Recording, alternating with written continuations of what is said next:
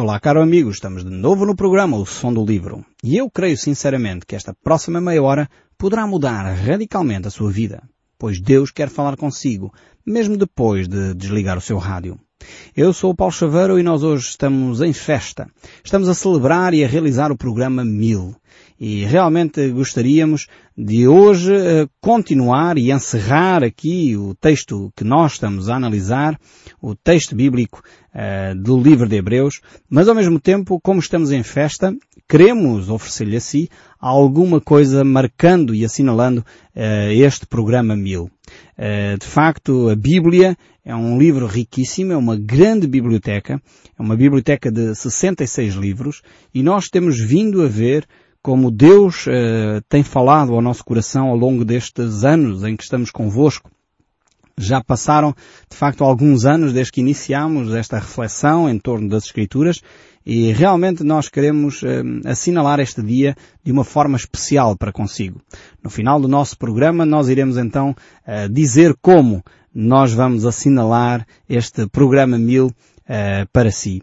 Mas por isso mesmo eu quero começar a analisar aqui o livro de Hebreus e queremos concluir ainda hoje, uh, visto que estamos no programa 1000, também encerrar aqui uh, este estudo do livro de Hebreus. Voltaremos no próximo programa a avaliar e a ler o Novo, o Velho Testamento, aliás, e estaremos a ver o livro de Oseias no próximo programa. Mas hoje iremos concluir aqui o estudo do livro de Hebreus. Estamos no capítulo 13 e vamos ver aqui o verso 17.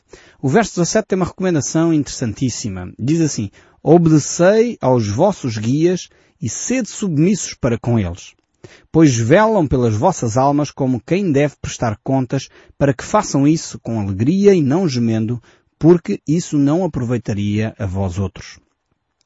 Aqui o apóstolo Paulo faz uma recomendação que hoje talvez seja pouco, uh, enfim, aceite. Temos aqui uma recomendação que alguns vão dizer, mas que é isto? Que pergunta é esta? Que afirmação é esta? Obedecer aos nossos guias, ser submissos a eles. Uh, é verdade, o desafio é este. Aqui a obediência não é necessariamente uma obediência cega, atenção, não, não façamos confusão. Uh, o líder espiritual não vos vai mandar do, do, da ponta abaixo e vocês, sim senhor, eu vou obedecer. Não é disto que estamos a falar. Temos sempre que ter uh, uma análise crítica do que está a acontecer, olhar as escrituras, verificar se aquilo que está a ser dito é em conformidade com as escrituras e não nos devemos deixar manipular. É muito importante termos sempre a nossa atenção bem uh, uh, alerta para não nos deixarmos manipular. No entanto, devemos sem dúvida obedecer aos guias espirituais, que é que as escrituras dizem, e ser submissos a eles. Eles velam pelas nossas almas. São eles, de facto, que irão dar contas a Deus da, da forma como cuidaram do seu rebanho. E muitos de nós, se olharmos para o livro de Ezequiel, por exemplo, tem um texto tremendo, o texto que encontramos no capítulo 34 do livro de Ezequiel, vemos ali uh, Deus a, a, julgar os pastores da nação de Israel. E os pastores aqui, é os guias espirituais, é aqueles que conduzem o rebanho espiritual. Então temos que verificar que eles serão homens e mulheres que vão ser responsabilizados. Só que de facto hoje em dia este discurso de obediência, este discurso de submissão não assenta bem na nossa mentalidade pós-moderna. Nós hoje queremos ser pessoas que cada um segue o seu caminho, cada um toma as suas decisões. Isso de obediência e submissão não é comigo. Eu faço o que me apetece, eu tenho a verdade, eu sou a verdade, que às vezes é muito grave que as pessoas pensem assim, mas esta é a mentalidade vigente. A Bíblia já nos advertia sobre este tipo de mentalidade que começa a entrar agora na nossa sociedade. O autor, mais uma vez o apóstolo Paulo, diz acerca dos últimos dias, quando ele escreve, eh, as pessoas nos últimos dias seriam avarentos, egoístas, jactanciosos, arrogantes, blasfemadores, desobedientes aos pais, ingratos, irreverentes, desafeiçoados, implacáveis, caluniadores, sem domínio de si, cruéis, inimigos do bem, traidores, atrevidos, enfatuados, antes amigos dos prazeres do que amigos de Deus, tendo forma de piedade, negando-lhes, no entanto, poder. Temos aqui a descrição do como será a sociedade do final dos tempos. São pessoas que eh, têm estas características e nós já começamos a ver algumas delas a surgirem eh, no nosso meio. A Bíblia exorta de facto a cada um de nós eh, a vivermos em obediência, a aprendermos de Jesus, que é manso e humilde de coração. A Bíblia exorta que os pais criem os filhos sobre a sua obediência, sobre disciplina e na demonstração do Senhor. Estes princípios cristãos deveriam estar presentes numa sociedade que se diz cristã. Mas cada vez mais verificamos que uh, estes princípios estão a ser abolidos da relação pais-filhos e depois reflete-se diretamente na sociedade. Nós encontramos hoje, eu tenho vários professores amigos que ensinam quer no ensino básico do primeiro ciclo, quer no segundo e terceiro, e, e de facto eles dizem, é horrível o que acontece em muitas salas de aula. É terrível ver a insubordinação das crianças, é horrível ver como há falta de respeito, falta de consideração, mas isto tem a ver com, com o que acontece em casa. É em casa que esses valores se passam. Infelizmente, uma ou duas gerações atrás, as pessoas pensavam que a criança ia para a escola para ser educada, mas não é esse o aspecto. A escola não educa. A educação devem ser os pais que devem dar. A escola, de alguma forma, pode contribuir, mas não educa. A escola não tem esse objetivo. A escola tem o objetivo de fazer uma formação académica, dar o ensino académico. Já tenho visto pessoas que têm cursos superiores e às vezes a gente fica espantado. Então, tem uma licenciatura nesta área, é médico ou é advogado e depois uh, age daquela maneira. E às vezes até figuras públicas, políticos que a gente vê serem mal educados em público ou ofenderem pessoas com falta de respeito. Eu não sei se você já viu, até algumas cenas uh, foram relatadas de algumas figuras públicas do nosso país a serem desrespeitosas para com outras pessoas, arrogantes. E isto não deveria de acontecer. São pessoas que deveriam saber estar pela posição que ocupam, pela formação académica que deviam ter. Só que isto infelizmente não quer dizer nada. A formação académica não é sinónimo de boa educação. Já tenho verificado isto N vezes. Pessoas que têm uma grande formação académica, mas são extremamente mal educados. Porquê? Porque estes valores aprendem-se em casa. É em casa que se ensina aos filhos a educação, o respeito pelos mais velhos, o respeito pelos seres humanos, o respeito pelo próximo, uh, aprende-se a pedir desculpa, aprende-se a pedir perdão, aprende-se a não ofender as pessoas, e isto são valores que se aprendem em casa. O problema é que as nossas casas, as nossas famílias, estão completamente desestruturadas. Muitas delas vivem uh, com dificuldades e depois estes valores não são uh, repassados no contexto onde deveriam e depois acontece o que nós verificamos uh, na nossa sociedade. Então, uh, vemos aqui que o desafio de Deus para nós é este desafio de obediência, de submissão, de aprendizagem. E por isso mesmo, a razão pelo qual Deus desafia essa obediência é porque os líderes espirituais deveriam ser pessoas que zelam, velam, cuidam das almas das pessoas uh, como quem vai prestar contas a Deus. Portanto, com um sentido de responsabilidade muito grande. E quando há este sentido de responsabilidade muito grande, então, de facto, os líderes espirituais, sejam pastores, sejam padres, sejam bispos, eh, deverão tomar decisões sobre a vida das pessoas com muita sabedoria, com muita oração, para não se precipitarem e não conduzirem essas pessoas a um afastamento de Deus. Então é uma grande responsabilidade uh, que os guias espirituais têm, por isso devem fazê-lo com muita oração. O verso 18 ainda diz, orai por nós, porque estamos persuadidos a termos boa consciência, desejando em todas as coisas viver condignamente. Então é um desafio mais uma vez. Uh, se você está a sentir que tem um problema com o seu guia espiritual, o desafio da palavra de Deus é ore por ele, não é murmure por ele. Ou seja, não fale nas costas, não esteja a dizer mal dele às outras pessoas. Ore por ele procure a orientação de Deus uh, para esse líder espiritual. Se ele está em pecado, a Bíblia também dá a orientação.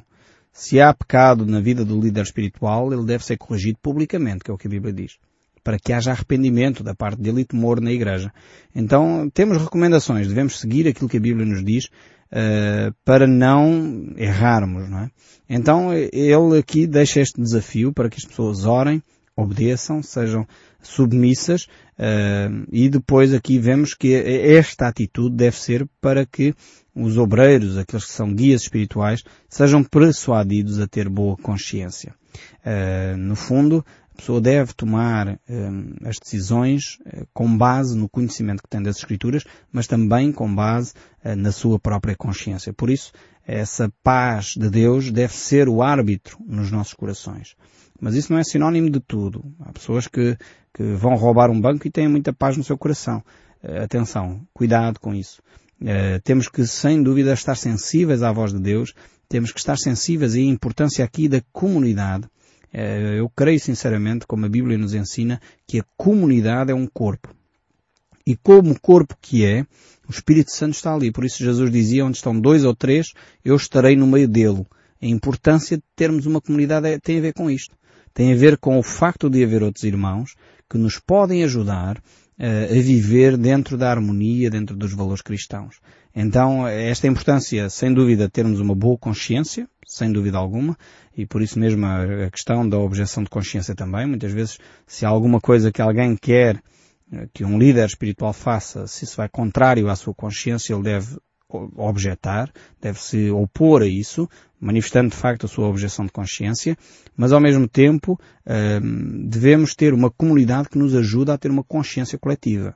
Uma consciência que nos ajuda a perceber eh, a vontade de Deus. Não devemos deixar, ao mesmo tempo, eh, que a nossa consciência fique cauterizada, porque às vezes acontece isto. O pecado vai cauterizando a nossa consciência.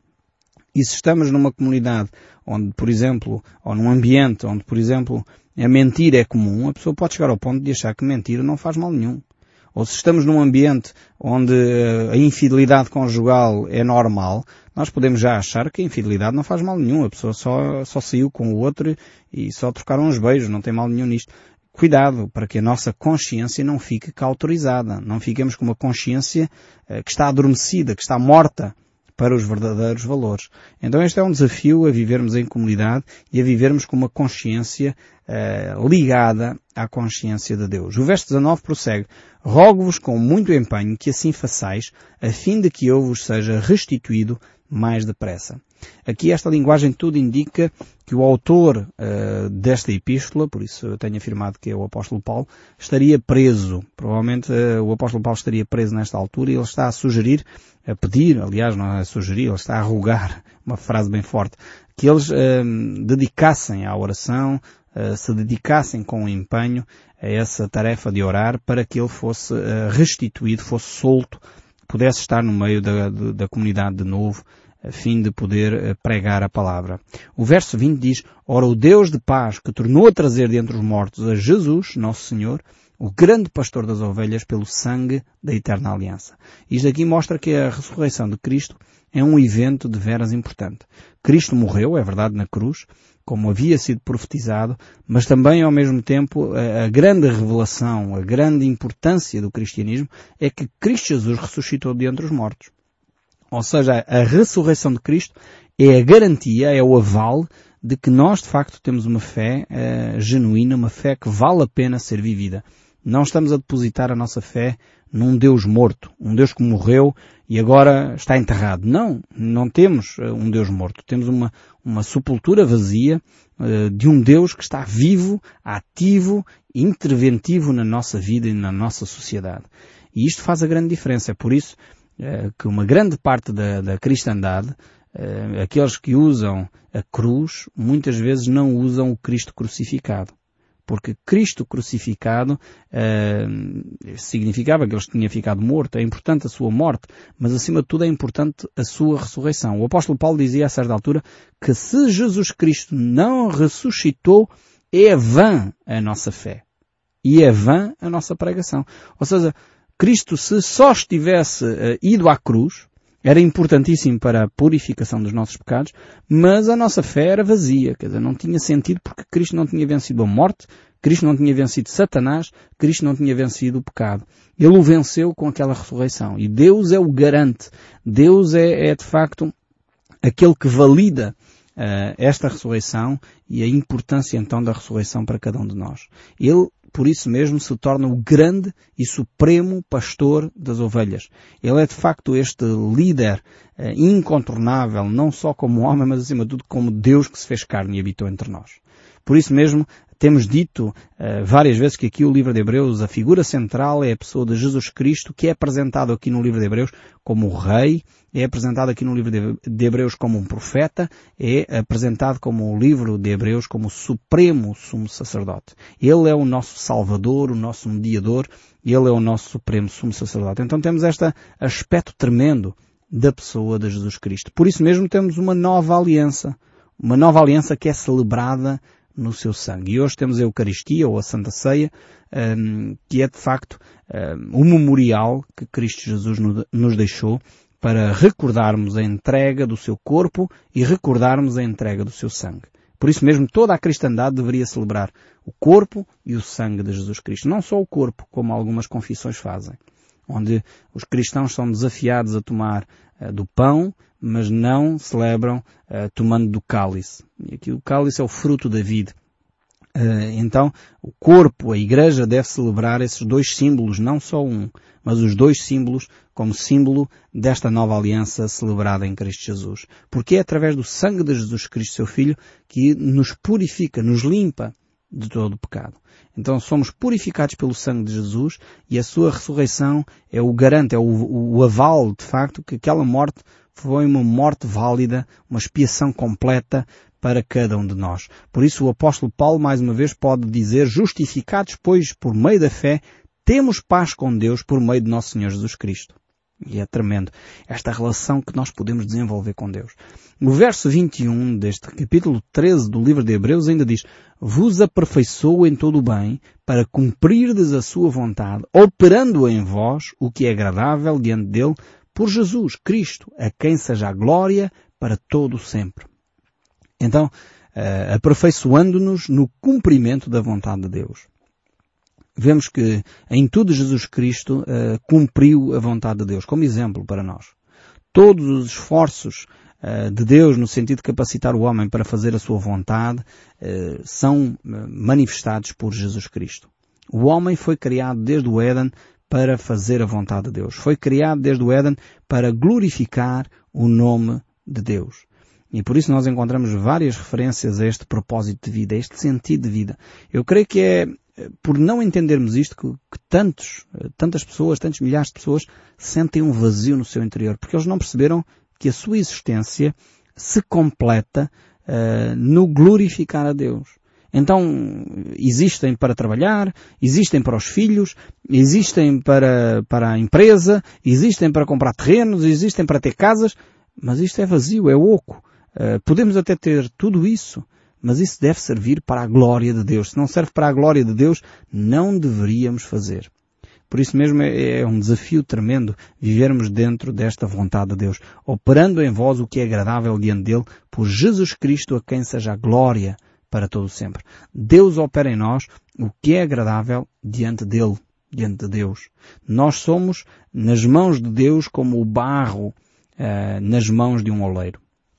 Há até cânticos muito bonitos desenvolvidos através desta imagem que é feita, é, é dada uh, no livro até de Jeremias. Uh, no fundo nós somos como esse barro uh, nas mãos do oleiro. Não sei se você já viu como é que o oleiro trabalha o barro. Ele coloca uma peça de barro informe, enfim, já foi purificada de alguma forma, foi tirada as impurezas, massajada para tirar as impurezas, mas depois é colocada ali em cima daquela roda do oleiro e uh, o oleiro vai-lhe dando forma como bem entende. Ele vai dirigindo para a direita, para a esquerda, criar uma asa, criar um bico, uh, fecha, faz um pote, faz um prato, faz... É o oleiro que decide o que vai fazer. E nós somos esse barro que deveríamos ser suficientemente flexíveis para que a glória de Deus estivesse sobre nós, a nos moldar, a moldar o nosso caráter, para a direita, para a esquerda, a retirar as impurezas da nossa vida. É isso que Deus quer fazer, só que nós somos tão resistentes à voz de Deus. Quando Deus quer retirar uma impureza, muitas vezes nós encolhemos-nos, fugimos, uh, fizemos birra, já não quero ir, já não quero ouvir mais a palavra de Deus, já não ouço mais o programa ao som do livro, porque isto, enfim, perturba-me muito. Uh, precisamos deixar Deus falar ao nosso coração. Retirar estas impurezas muitas vezes dói. Quando nós temos uma ferida inflamada, e se precisa de ser limpa essa ferida, eh, às vezes dói. Temos que procurar limpar, muitas vezes profundamente, essa ferida para que ela possa vir a sarar. E assim é no nosso caráter. Assim é na nossa alma. Precisamos muitas vezes que Deus, o famoso mestre da cura da nossa alma, possa tocar no nosso íntimo e possa remover aquilo que muitas vezes nos perturba para podermos ser usados como esse barro nas mãos do oleiro. E depois temos então aqui mais um verso, o verso 22, que eu espero que seja de, de grande ânimo para vocês e diz assim, rogo-vos ainda, irmãos, que suporteis a presente palavra de exortação, tanto mais quanto vos escrevi resumidamente. Então o, o autor do livro de Hebreus começa então a concluir este texto e diz, ok, tentem ouvir bem aquilo que eu acabei de vos dizer. E diz ainda mais o verso 23. Notifico-vos que o irmão Timóteo foi posto em liberdade com ele, Caso venha logo, vos verei. Saudai os vossos guias, bem como todos os santos. Os da Itália vos saúdam e a graça seja com todos. Então assim termina uh, o texto do livro de Hebreus e aqui temos a referência uh, de Timóteo que nos faz ainda acreditar mais que foi de facto o apóstolo Paulo a escrever esta epístola. O Timóteo era um discípulo como o apóstolo Paulo diz, era o discípulo, era como se fosse um filho espiritual do apóstolo Paulo. Ele acompanhou Paulo durante muitas viagens e por isso mesmo este é um episódio onde ele está preso com, com Paulo e aqui ele diz que ele já foi libertado. Timóteo está em, em liberdade e por isso mesmo ele deveria então ser acolhido pelos uh, irmãos uh, que estavam agora a receber a carta que Paulo escreve.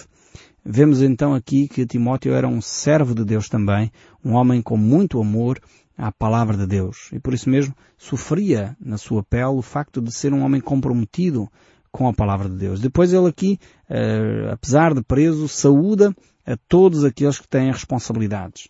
Mais uma vez ele faz esta distinção. É importante nós percebermos que no corpo de Cristo somos todos iguais, mas temos funções diferentes. Assim como no corpo humano. As mãos uh, são mãos, não são pés e não são orgulhosas só porque são mãos. Se os guias espirituais não devem ficar eh, orgulhosos porque são guias, mas ao mesmo tempo uh, temos que dar consideração àqueles que têm responsabilidades maiores dentro do corpo. E isso o apóstolo Paulo faz aqui. Saudai os vossos guias, uh, bem como a todos os santos. Há esta distinção clara aqui uh, para que as pessoas percebam que é importante e vital termos esse aspecto. Então assim desta forma concluímos aqui uh, o livro de Hebreus, onde verificamos aqui a, a personagem central deste livro é claramente a pessoa de Jesus Cristo. Jesus Cristo que é apresentado aqui como, em primeiro lugar, Salvador, é apresentado aqui como um mediador e como um sacerdote. Ele é apresentado como o Rei Supremo, ele é apresentado como o profeta que traz a palavra de Deus poderosa e ele é apresentado como o sumo sacerdote que se compadece de nós. Então temos esta, estas três, estes três aspectos permanentemente visíveis aqui no livro de Hebreus. Eu espero sinceramente que este livro, este texto continue a falar consigo mesmo depois de desligar o seu rádio e que Deus o abençoe ricamente e até ao próximo programa, onde estaremos juntos de volta ao Velho Testamento. Até lá, que Deus o abençoe ricamente e até ao próximo programa.